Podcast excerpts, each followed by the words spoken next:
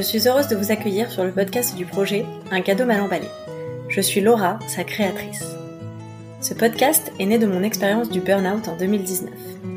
Une de ces épreuves de la vie qui peuvent nous tomber dessus un jour sans crier gare, mais dont j'ai la conviction qu'elles peuvent devenir une chance, un cadeau mal emballé de la vie, si on accepte d'en comprendre la leçon.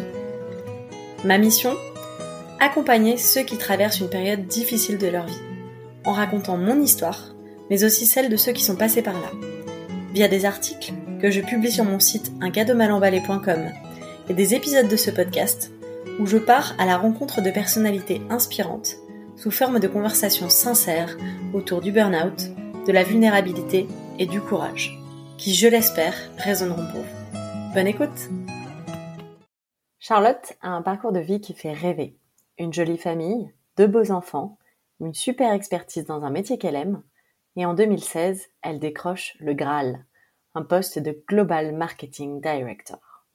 Oui, mais c'était sans compter sur ce petit grain de sable, devenu tempête à quelques semaines seulement de son mariage. Après avoir enchaîné trois expériences professionnelles difficiles, Charlotte accepte ce que son entourage lui répète depuis des mois. Elle est à bout et doit s'arrêter. S'en suivront des mois de reconstruction jusqu'à la naissance du magnifique projet Pourquoi pas moi? Un formidable remède au burn-out pour elle et pour les autres. Bonjour Charlotte, euh, je suis ravie de t'avoir sur le podcast. Est-ce que tu peux te présenter s'il te plaît? Oui, avec grand plaisir. Bah déjà, merci beaucoup pour ton invitation.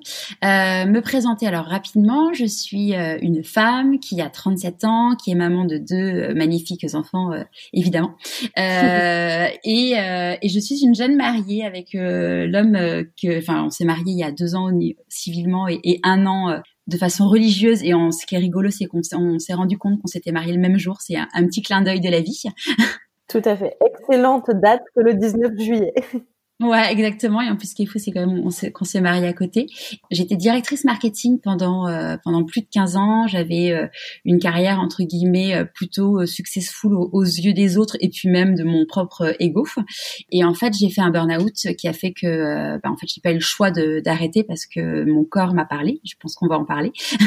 et, et en fait, j'étais complètement paumée parce que je savais que je ne pouvais pas y retourner. C'était même plus une question de vouloir, c'était euh, vraiment une question de, de, capacité physique et mentale. Et je savais pas du tout après ce que je voulais faire. Et euh, après quelques mois de reconstruction, j'ai eu un flash euh, et je me suis dit un soir euh, devant le feu avec mon mari, je lui ai dit tu sais quoi? En fait, j'ai envie de faire un, un podcast qui s'appellera Pourquoi pas moi? Et qui permettra aux autres d'écouter leur petite voix. Parce qu'en fait, je me suis rendu compte que quand on est euh, pré-burnout, si c'est pas déjà un gros pied dedans, quelque chose qui m'avait énormément aidé à l'époque, c'était euh, le fait d'écouter des témoignages de personnes qui avaient écouté leur petite voix et qui étaient heureux aujourd'hui. Du coup, c'est pour moi, c'était vraiment euh, signe d'un grand espoir parce que c'était une époque où j'étais quand même pas du tout en forme. Et du coup, euh, bon, je me suis dit, euh, ça va aider beaucoup de personnes dans mon entourage où je sens que ça va pas parce qu'ils sont en train de prendre tout le, enfin, le même chemin que j'étais en train, que j'avais pris quelques mois précédemment. Et puis euh, évidemment aussi, euh, si on est honnête, un côté, euh, enfin pour moi en fait, pour me dire bah voilà, je vais rencontrer des gens qui qui soit ont réussi à écouter leur petite voix sans sans cadeau mal emballé de la vie, soit bah, des personnes qui ont écouté leur petite voix après des cadeaux mal emballés de la vie, donc qui sont des burn-out, une maladie très très très grave pour un enfant, le fait de passer à, un, un cheveu de la mort, donc des choses qui, qui te secoue quand même euh, de façon euh, forcément violente. Et donc ça, c'était mon idée donc en novembre. J'ai lancé le podcast en janvier et, euh, et c'est enfin c'est une aventure absolument euh, incroyable. Et en fait, euh, depuis janvier, donc le podcast a, a grandi. Euh, Aujourd'hui, j'interviewe à la fois des gens qui ont euh, réussi et j'ai aussi lancé En chemin, qui permet finalement de suivre des personnes qui sont en train de changer de vie. Parce que je me suis rendu compte en fait que ce qui ce que je voulais mettre en lumière dans le podcast et dans ces histoires, c'était euh, le rôle de l'entourage dont on ne parle jamais, mais qui est essentiel de, dans, euh, dans, dans un changement de vie, et puis également bah, dans un moment où tu es mal, euh, et notamment le burn-out. Et autre chose aussi, c'est que on se pose tous des questions, on a tous des peurs, on a tous des doutes. Et même moi, si tu veux, si on me demande quels étaient tes doutes et tes peurs en novembre dernier, j'ai quelques souvenirs, mais en fait, euh, la nature humaine est quand même très bien faite et tu oublies les choses. Et du coup, le fait de capturer ça tous les trois mois, ça permet vraiment de voir le cheminement des personnes. Et, euh, et du coup, je trouve que c'est euh, c'est quelque chose de super intéressant. Waouh, belle présentation. Il y a énormément de choses sur lesquelles j'ai totalement envie de revenir. Effectivement, moi, je t'ai connue par ce projet que tu as lancé après ton burn-out et je me suis beaucoup reconnue dans ta démarche de vouloir aider euh, bah, ceux qui vivaient ça ou qui allaient le vivre. Et euh, j'aime beaucoup ce que tu proposes avec euh, ta, tes, podcasts en chemin qui sont sur le chemin justement parce que voilà, on, a vite fait de rêver quand les gens nous racontent leur success story une fois qu'ils sont arrivés, disons vraiment au, bout du succès et qui disent à un moment donné, oui, j'ai eu des difficultés, mais là, en fait, le fait de les suivre et d'être dans ce moment-là, c'est hyper inspirant parce que euh, quand on y est justement euh, en train d'essayer de construire quelque chose et qu'on ne sait pas encore euh, où ça va nous mener, c'est ça aide vraiment, je trouve. Donc merci ah, vraiment d'avoir lancé ça. merci.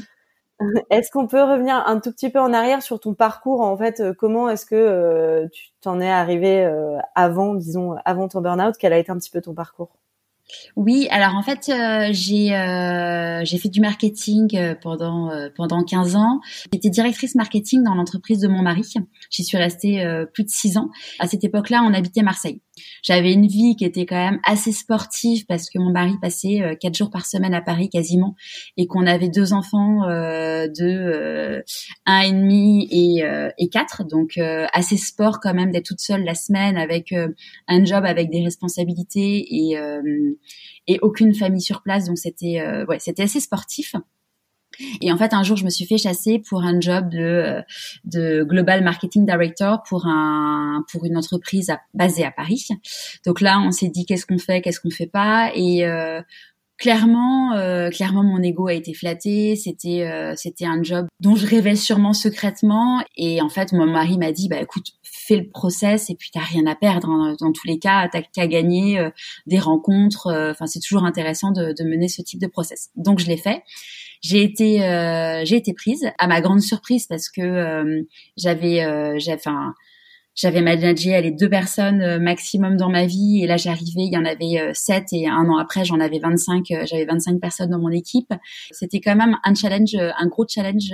Moi je suis quelqu'un qui le syndrome de l'imposteur tout ça ça me parle beaucoup. Et en fait je me suis dit je peux pas les décevoir et puis je peux pas me décevoir. Donc du coup en fait quand, à partir du moment où j'ai accepté ce job il a fallu euh, bah, vendre notre maison, euh, trouver un appart à Paris, trouver une nounou, finir euh, bah, mon job avec mon mari, enfin dans la boîte de mon mari et autant te dire que je voulais que ça soit nickel. Enfin déjà de dans n'importe quel boulot que j'ai quitté, je voulais que ça soit nickel. Alors là, euh, j'en parle même pas.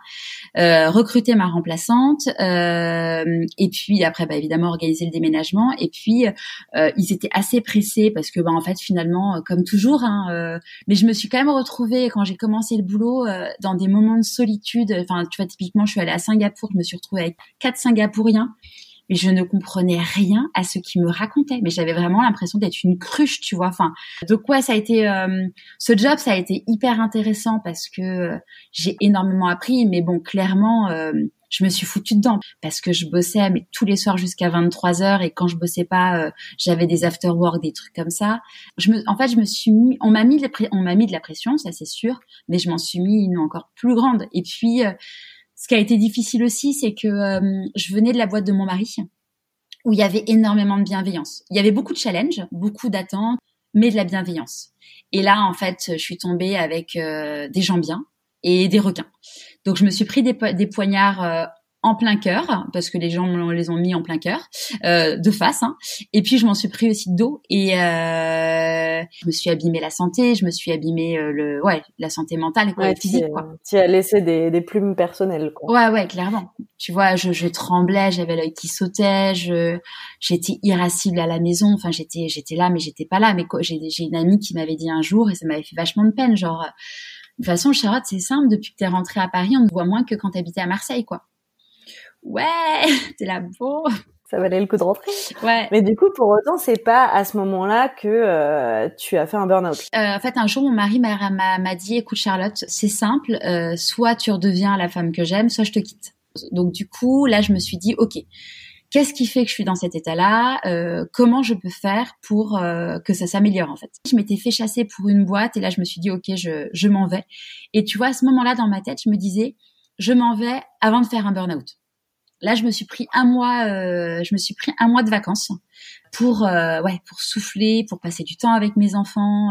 Et à ce moment-là, je me suis pris une coach parce que euh, parce que je voyais bien, tu vois, que j'avais besoin euh, j'avais besoin de, de quelqu'un pour m'aider, pour me redonner confiance en moi et me dire bah voilà comment je fais pour euh, arriver à travailler avec des gens qui sont dans le conflit et qui qui ne me veulent pas du bien en fait aussi. Donc tu as pris un mois et ensuite tu as recommencé un nouveau un nouveau. Ouais, là je me suis dit ok, on apprend de ses erreurs, je prends un mois de vacances où je me repose, et du coup, là, ça s'est passé comment? Clairement, je pense que je me suis précipitée, que le job m'a été survendu, que euh, j'ai voulu voir des paillettes dans le job, et qu'en fait, j'étais pas la bonne personne pour ce job. C'était une boîte où euh, ce qu'il fallait vraiment, c'était un expert euh, AdWords et, euh, et référencement naturel, ce que je n'étais pas du tout. Et ce pourquoi j'étais bonne et ce pourquoi je prenais du plaisir, ils en avaient pas besoin je l'ai, je l'ai hyper mal vécu. Et puis tu vois, il y avait une ambiance assez spéciale dans la boîte. Euh, enfin, j'ai pas du tout réussi à m'intégrer dans cette boîte. Et du coup, je me sentais pas, euh, je me sentais pas bien. J'ai senti un espèce de sentiment d'urgence de il faut que je fuis.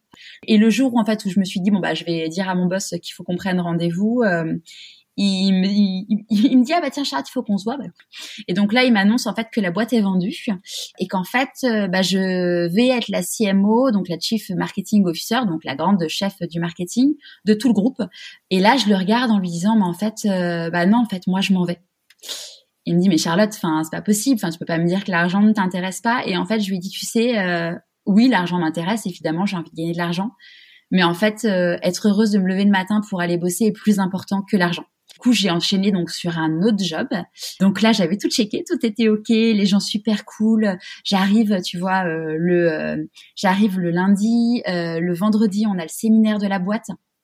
Et là, c'était génial, tu vois, des gens mais géniaux, euh, une grande fierté de, de, de, se dire bah je bosse avec tous ces gens-là qui sont hyper euh, inspirants, euh, la fierté de se dire ouais j'ai la chance de travailler avec ces gens-là et tout, parce que même si dans les boîtes précédentes il y avait des gens qui étaient géniaux, hyper inspirants, là tu as un espèce de sentiment de se dire que chaque personne est à la bonne place en fait. Et puis euh, j'avais quelqu'un dans mon équipe, si tu veux, qui était quelqu'un de brillant, mais avec une idée assez arrêtée sur beaucoup de choses. Euh, ensuite, il y a eu euh, Là, en fait, il y avait une directrice commerciale qui gérait la France et euh, en fait, l'idée c'était de recruter mon équivalent, à savoir le VP Sales, donc qui dirigeait les, les, commerciaux au niveau européen. J'ai fait partie du process de recrutement de, de ce mec et j'ai dit à mon boss, ouais, le mec a l'air cool et tout. Il a des compétences, c'est certain, mais bon, attention à ça, ça. Bon, il a été recruté et en fait, euh, bah, ce mec m'a pourri la vie. Il y avait pas d'affect en fait. C'était genre, euh, on est là pour délivrer, et sauf qu'on était dans une boîte où il y avait quand même pas mal d'affect. Et là, en fait, ce qui a été très difficile pour moi, c'est que euh, je suis arrivée dans cette boîte. Si on est objectif, j'étais déjà cramée en fait. Tu vois, les trois onboarding en, en deux ans, euh, vu tout ce que j'avais vécu, en fait, j'étais déjà cramée. Et en fait, je m'étais tellement battue que là, j'avais pas envie de me battre. Et donc, du coup, euh, je me suis fait bouffer sur des sujets où j'aurais pas dû. Sachant que ce que je t'ai pas dit, c'est que quand j'ai pris ce job, je me suis dit, c'est la dernière fois de ma vie que je fais ce métier. Et puis euh, en, en, janvier, euh, on a commencé à rentrer en process de levée de fonds. Donc pression qui a commencé à bien grossir. En parallèle, euh, on n'atteignait pas trop nos objectifs, mais pas forcément le marketing, enfin plus la boîte, donc plus embêtant. Et là, en fait, je sais pas pourquoi, euh, j'ai vrillé. J'ai vrillé parce qu'en fait, je me suis mis en mode euh, machine. Et là, je recommençais à bosser tous les soirs. J'ai recommencé à bosser tous les week-ends. Et là, bah, du coup, mon corps a commencé à me, à me lâcher en fait progressivement, sachant que bon, en parallèle, on se mariait si, religieusement en juillet. Donc bon bah beaucoup de choses à organiser pour le mariage. Et en fait, euh, là je commençais à ouais, je commençais à me sentir faible, fatiguée, à pleurer un peu. Bon, j'étais pas j'étais pas en forme, mais là mon mari me disait il me disait Charlotte, il faut que tu ralentisses. Et j'étais là mais tu te rends pas compte, je peux pas ralentir, c'est pas possible. Et puis on fait notre week-end de préparation au mariage. On avait le déjeuner avec tous les futurs mariés et tout. Et là en fait, je dis à mon mari, il faut que je sorte, je me sens vraiment pas bien on sort, donc c'est là, en gros, tout le monde assis, tu traverses toute la salle, toi, euh, Claudie Cloquant, tu vois, donc avant de lui dire, enfin, t'attends vraiment d'être vraiment au plus mal pour sortir, tu vois. Et là, donc, on sort dehors, espèce de spasme dans les jambes, une oppression dans la poitrine, enfin, une douleur dans le bras, le truc qui fait vraiment, euh, flippé euh, très très ouais violemment. Et donc un médecin enfin il y avait un, un médecin qui m'a ausculté qui m'a dit écoutez c'est un coup de fatigue. Donc je crois qu'on est rentré en Uber alors qu'on habitait genre à 7 minutes à pied tu vois de l'endroit parce que j'étais même plus capable de marcher. J'avais les jambes qui, qui, étaient enfin je tenais plus sur mes jambes en fait. Et euh, et je suis rentrée à la maison. J'ai dormi euh, toute l'après-midi. Puis euh, bon je suis retournée le soir en me sentant voilà on me sentant un peu mieux mais bon pas non plus au sommet du sommet quoi je suis allée voir le médecin euh, le lundi matin. Elle me dit bah écoutez, voilà, c'est du surmenage, euh, arrêtez-vous, euh, arrêtez-vous 15 jours. Et là, moi, je la regarde en disant mais non, mais moi, je peux pas m'arrêter. C'est la fin du quarter. en plus, c'est les vacances de Pâques là. Dans 10 jours, on, on, part en vacances. Donc bah non, moi je m'arrête pas en fait. Puis je fais, puis je la regarde en mode je fais pas partie des gens qui s'arrêtent, tu sais, genre espèce de fierté. Enfin. ouais, mais c'est intéressant ça, tu vois, parce que tu tu, tu te, c'est pas parce que tu te rendais pas compte que tu allais mal que tu voulais pas t'arrêter, c'est parce que vraiment tu culpabilisais quelque part euh, vis-à-vis de ton boss, de ton équipe, de tes projets. Et c'est un truc que je comprends très très bien. Euh, j'ai même l'impression euh, personnellement que le jour où je me suis décidée à m'arrêter, c'est même pas tellement parce que je sentais que je ne pouvais plus aller plus loin, c'est parce que je sentais que je ne faisais plus bien mon travail. Je me suis dit en fait là, je donne plus ce qu'ils ont besoin que je donne, ils s'en rendent pas encore compte, mais ça va être très grave quand ils vont s'en rendre compte. Et donc quelque part, euh, je me suis retenue de m'arrêter avant pour ça, je me suis retenue euh, de, de continuer à y aller parce que je me suis dit que je faisais mal mon travail. À ton avis, ça nous vient d'où cette capacité à faire passer comme ça les besoins des autres avant les nôtres hyper spontanément? Je pense qu'il y a une grosse partie d'ego parce que tu te dis, euh, en fait, tu, tu penses que les gens attendent des choses de toi. Et d'ailleurs, tu vois, ça c'est un truc euh, que que j'ai appris. Euh, du coup, tu vois le donc j'ai fait le malaise le, le, samedi. Le lundi, je dis moi à mon boss, bah écoute, j'ai quand même dit à mon boss qu'il fallait que je lève un peu le pied. Et, euh, et en fait, on avait un séminaire à Lille le mercredi jeudi. Donc là, il me dit ouais, mais tiens, on a quand même le séminaire et je pense que c'est bien que tu sois là. Bon. Et là, on a eu un coach qui était euh, quelqu'un de, super euh, inspirant.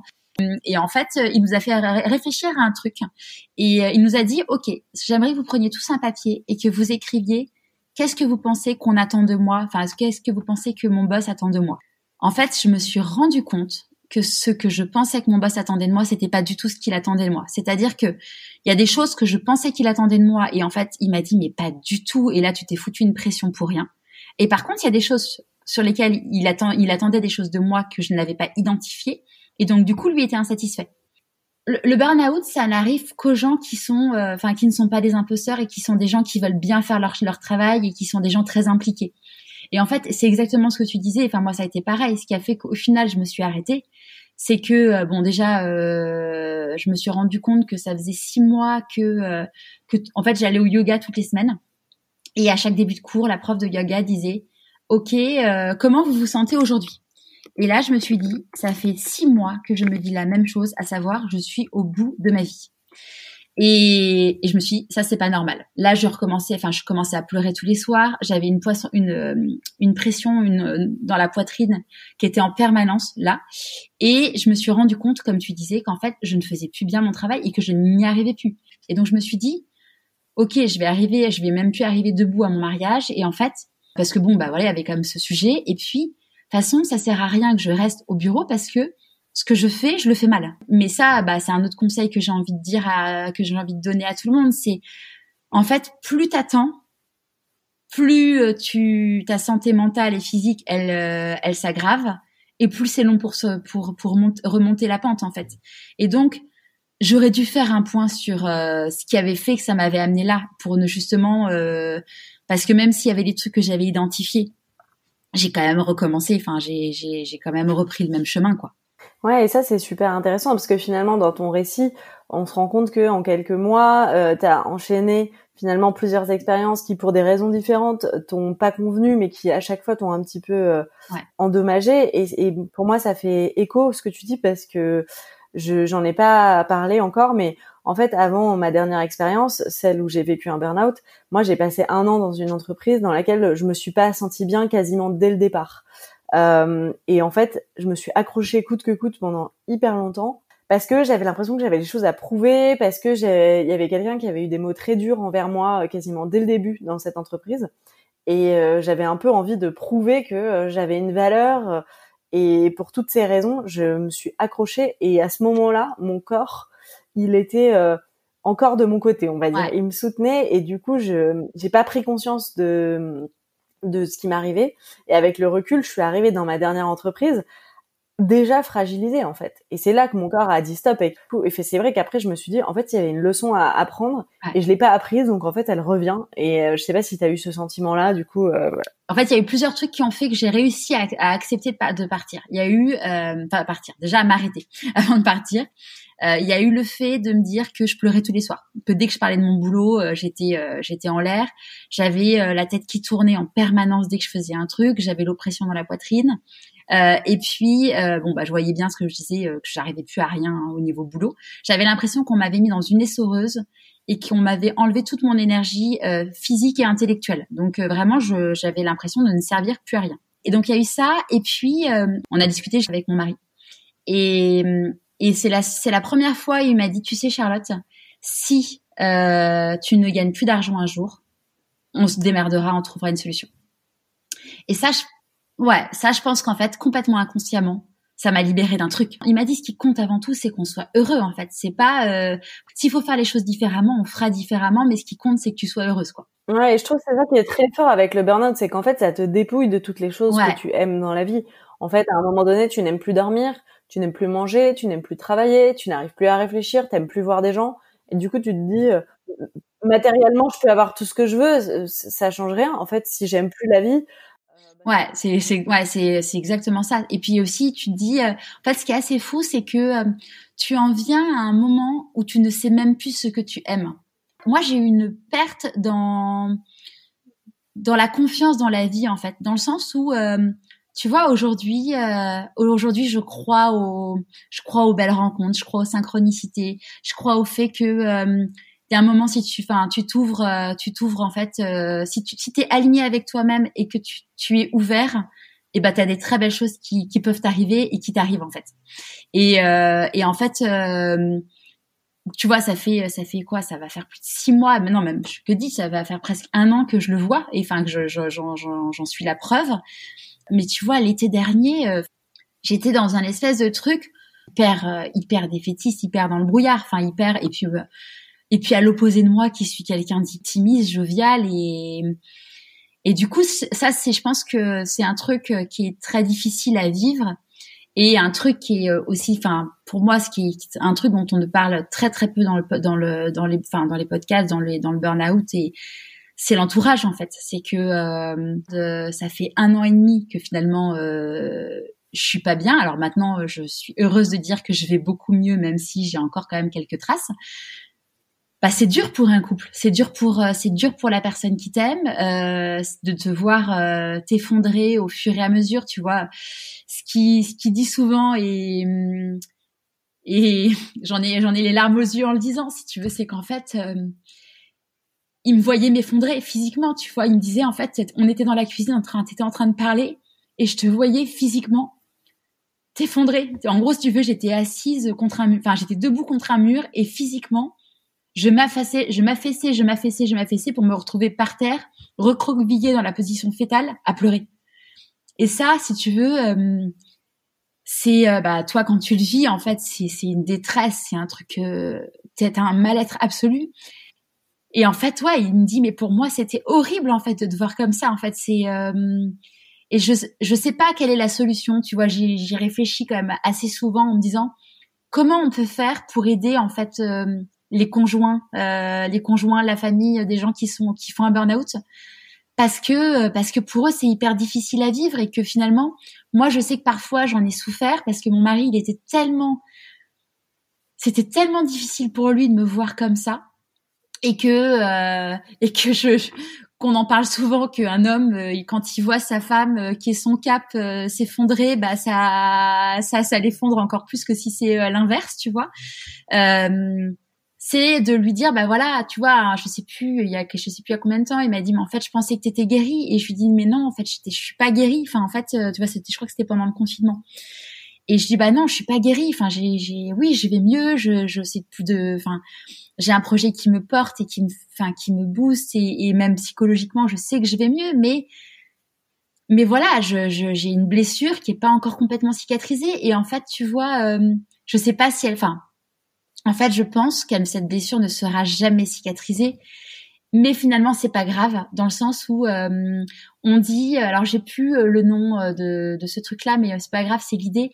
En fait, on dit que un, un, vase, il y a des brèches dans ce, dans, il y a des quand il y a des brèches, ça laisse passer la lumière en fait. Donc, donc finalement, bah, est-ce que, bah, c'est un peu ce qu'on disait, le cadeau mal emballé de la vie, c'est de se dire que ouais, c'est c'est hyper difficile ce qui t'arrive, euh, mais ça te permet en fait de d'être qui, enfin voilà, de se dire ok, j'ai vécu un truc, euh, j'ai vraiment souffert physiquement et intellectuellement et et, et plus d'une fois, j'aurais préféré. Et d'ailleurs, je sais qu'il y a beaucoup de personnes qui, qui ont fait un burn-out qui disent ça et genre j'aurais préféré me casser une jambe. Au moins, les gens voient que j'ai une jambe cassée et voilà, ils voient l'étendue de la plaie. Enfin, c'est un truc qui qui, qui est qui est palpable, qui est physique, enfin qu'on voit. Mais euh, mais ouais, c'est un truc où tu dis ok, il faut que je vive avec ça toute, enfin toute ma vie parce qu'en fait, ça va me laisser des fragilités. Mais finalement, ces fragilités, comment je fais pour les transformer en force?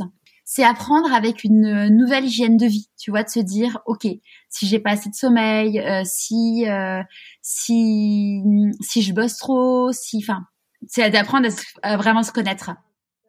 C'est intéressant. Tu réponds à une question que que je t'avais pas encore posée, mais que, je voulais complètement te poser. C'est la question de la guérison, parce que c'est vrai que que on, on sait jamais en fait si euh, on est vraiment comme avant et si même un jour on sera comme avant. Moi, je crois comme toi que en fait on redevient jamais vraiment comme avant. On porte euh, les stigmates de ce qui ce qu'on a vécu. Je suis d'accord aussi euh, et je suis très touchée de ce que tu partages sur ton entourage et sur ton mari parce que je partage aussi à quel point euh, ça doit être terrifiant en fait de voir la personne qu'on aime euh, qui euh, qui s'effondre comme ça sans savoir quoi faire. Et je comprends que c'est frustrant de pas pouvoir se dire désormais bon bah c'est bon maintenant c'était l'année dernière c'est derrière toi. Et, et qu'en fait non bah ce soit pas toujours si simple après, du coup, toi, dans ton projet euh, aujourd'hui, donc tu, tu racontes des parcours de gens qui ont changé de vie. Alors pas que, euh, pas uniquement qui ont changé de vie, euh, aussi des gens qui ont écouté leur petite voix jeune, parce que je trouve que c'est aussi intéressant, tu vois, d'avoir la démarche de voir, tu vois, typiquement, je pense à, un Christophe Michalak qui est devenu pâtissier à 16 ans. Et, à l'époque, être pâtissier, c'était pas du tout ce que c'est aujourd'hui. Et donc, je trouve ça intéressant aussi d'avoir le parcours de personnes qui ont réussi à écouter euh, leur petite voix très jeune. Ouais, des gens qui se sont écoutés pour et toi enfin en fait euh, du coup toi tu t'es pas forcément écouté dans tes différentes euh, expériences et c'est ce qui t'a amené là. Et du coup tu des gens qui savent s'écouter parfois intuitivement parfois après des expériences de vie. Est-ce que tu dirais qu'il y a une part thérapeutique dans ce que tu fais? Et est-ce que s'il y en a une elle te semble parfois entre guillemets dangereuse? Dans le sens, euh, tu vois, tu, tu le fais un peu pour toi et pas forcément pour les autres. Une part thérapeutique, oui, euh, complètement, euh, complètement parce que ça me donne, euh, ça me donne du courage, ça me donne aussi, euh, tu vois, il y a beaucoup de choses qui se répètent dans dans le podcast en termes de messages des personnes, quel que soit leur parcours, et donc, bah, ça me permet d'ancrer des choses en moi, ça me permet aussi de faire des rencontres de personnes extraordinaires et et alors dangereuses non parce qu'en fait au final quand je l'ai fait, c'était vraiment un, je le fais vraiment pour les autres et pour moi. Enfin, si tu veux, c'est vraiment pour moi. C'est, euh, c'était même plus pour les autres que pour moi. Donc c'est, enfin, j'ai, enfin, c'est, c'est, c'est, c'est incroyable si tu veux. J'ai, j'ai, j'ai tous les jours des messages de personnes qui me disent à quel point ça leur fait du bien. Des personnes qui me disent qui euh, ont commencé à enclencher des choses dans leur vie, euh, des gros changements parce que ça leur avait donné le courage d'avancer. Donc c'est c'est un truc extraordinaire. Enfin, c'est euh, de se dire, tu vois, le podcast, il a été lancé en janvier. C'est euh, c'est c'est fou. Enfin, je, jamais j'aurais pu imaginer ça. Et tu vois, le fait de te dire jamais j'aurais imaginé ça, bah c'est un truc que j'avais souvent entendu dans le podcast et de le dire aujourd'hui, bah c'est euh, c'est une grande fierté et, et surtout une grande joie. Mais euh, je suis pas. en fait, je pense qu'aujourd'hui, oui, tu as toujours une petite part, euh, une petite part d'ego, mais en fait, le, la, entre guillemets, la profondeur de mon envie d'aider les gens, elle est, euh, elle est au-delà en fait de mon ego, de, de mon ego. Pareil, là, ça va, ça va me remettre un peu les larmes aux yeux. Mais hier, si tu veux, j'étais à l'enterrement euh, du papa d'un ami très proche. On était au cimetière et, et je me suis dit une question qu'on devrait se poser tous. C'est qu'est-ce que j'ai envie qu'on dise de moi à mon enterrement?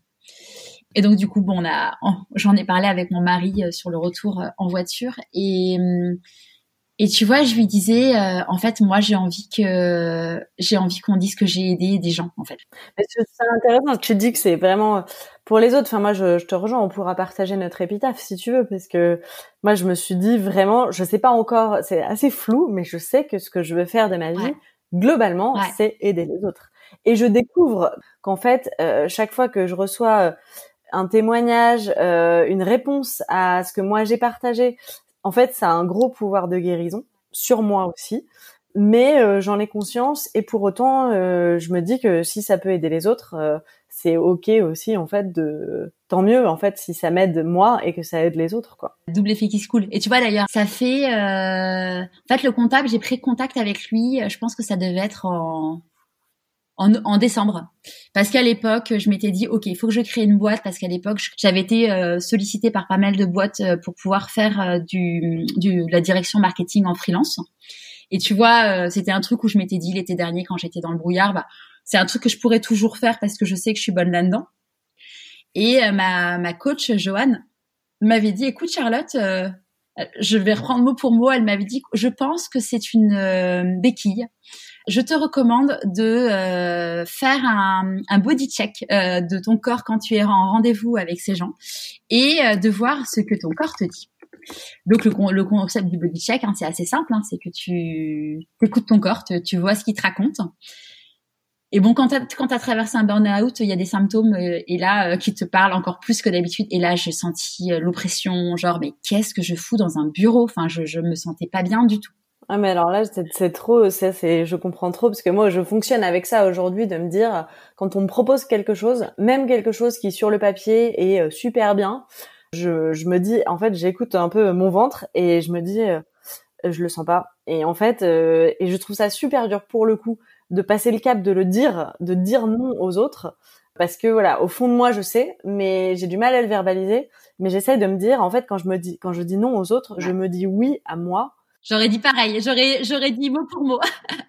Est-ce que tu as encore des difficultés à, à, à, te dire oui à toi en, en, disant non aux autres? Je suis de plus en plus à l'aise, clairement. Tu vois, euh, au final, euh, au final, je, il y a une des missions où je m'étais engagée et du coup, euh, bah, je me suis dit que j'allais le faire et au final, bon, pour plein de raisons, ça s'est pas fait. C'était une boîte dans l'événementiel, donc autant te dire que voilà, euh, ça s'est pas fait et c'est une très bonne nouvelle.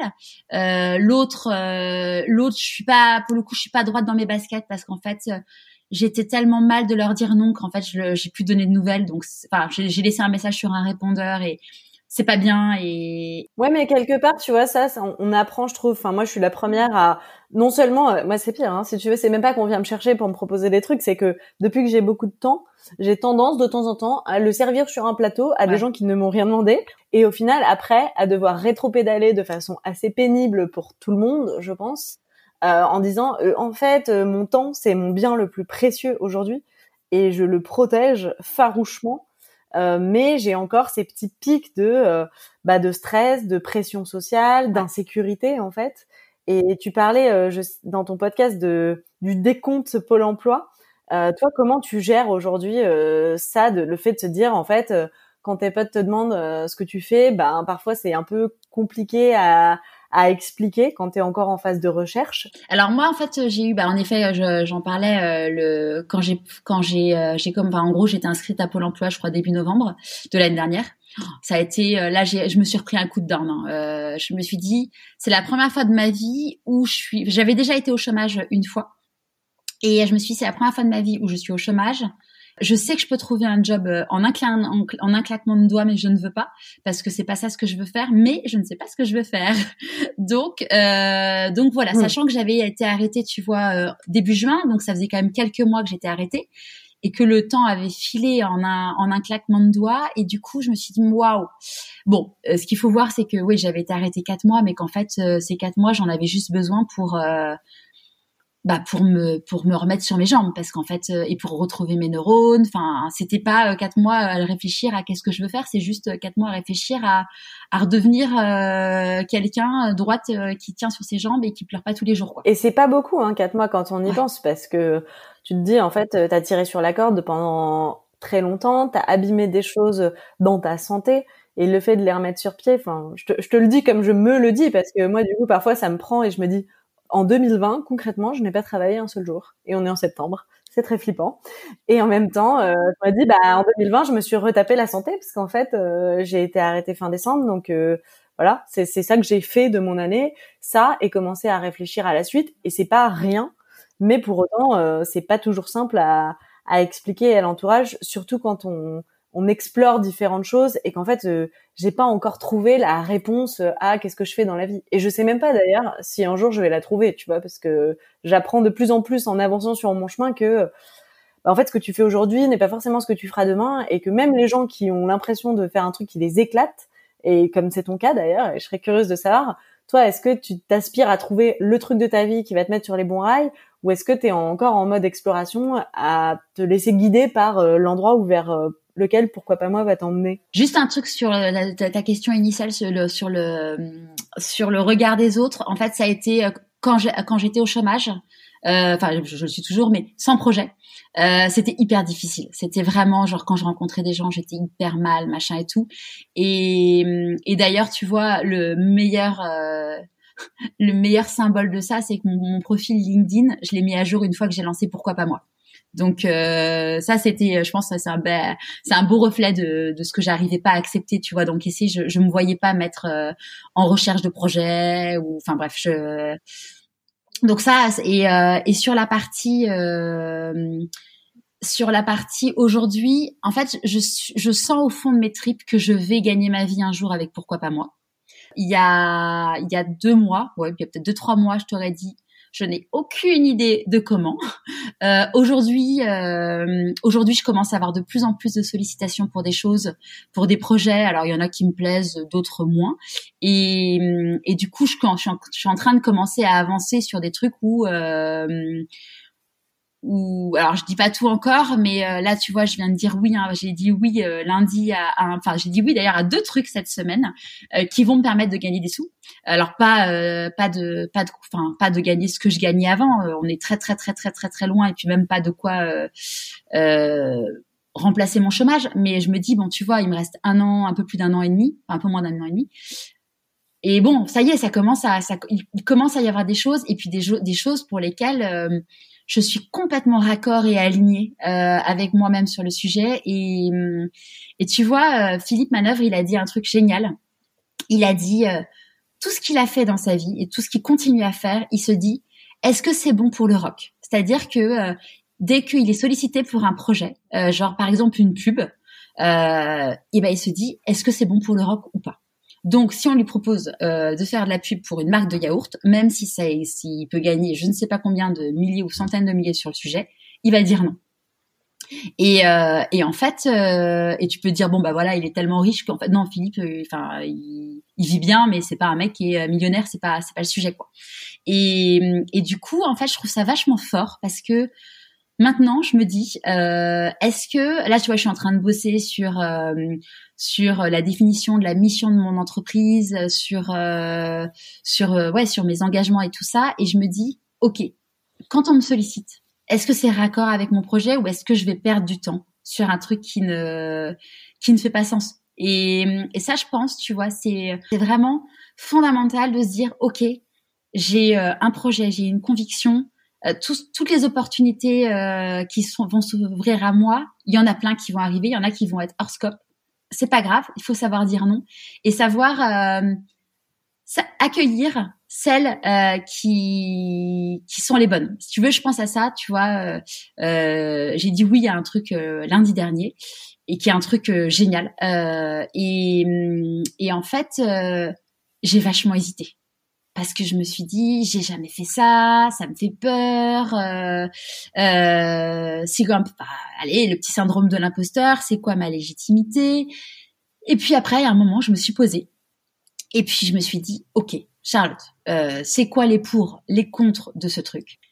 Et ben du coup, j'ai euh, j'ai eu la personne, tu vois, je lui ai dit, écoute, moi, enfin, en gros, j'adore l'idée du projet, je trouve ça canon. Par contre, ça, je suis pas à l'aise avec ça. Pour moi, il faut qu'on fasse différemment sur ce truc-là. Je lui ai proposé des alternatives, tu vois. Bon, l'alternative, ça a pas marché de cette façon-là, mais elle, elle a rebondi en me disant, bah écoute, on peut faire ça comme ça, et du coup, bah euh, c'est parti, quoi.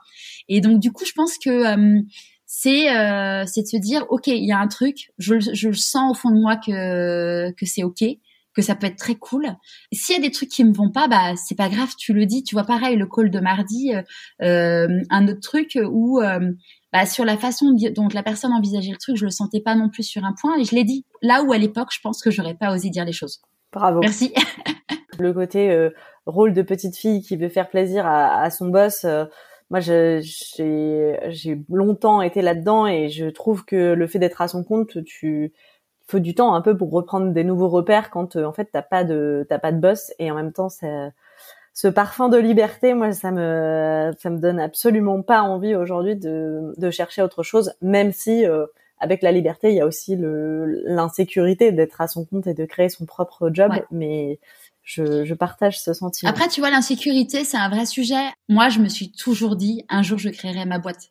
Enfin, tu vois, mon papa, euh, mon papa, il a monté sa boîte, maman l'a rejoint, euh, l'a rejoint. Mon mari, il a monté sa boîte. Quand il a fallu se spécialiser en dernière année d'école de commerce, euh, j'avais fait une spécialisation gestion de PME.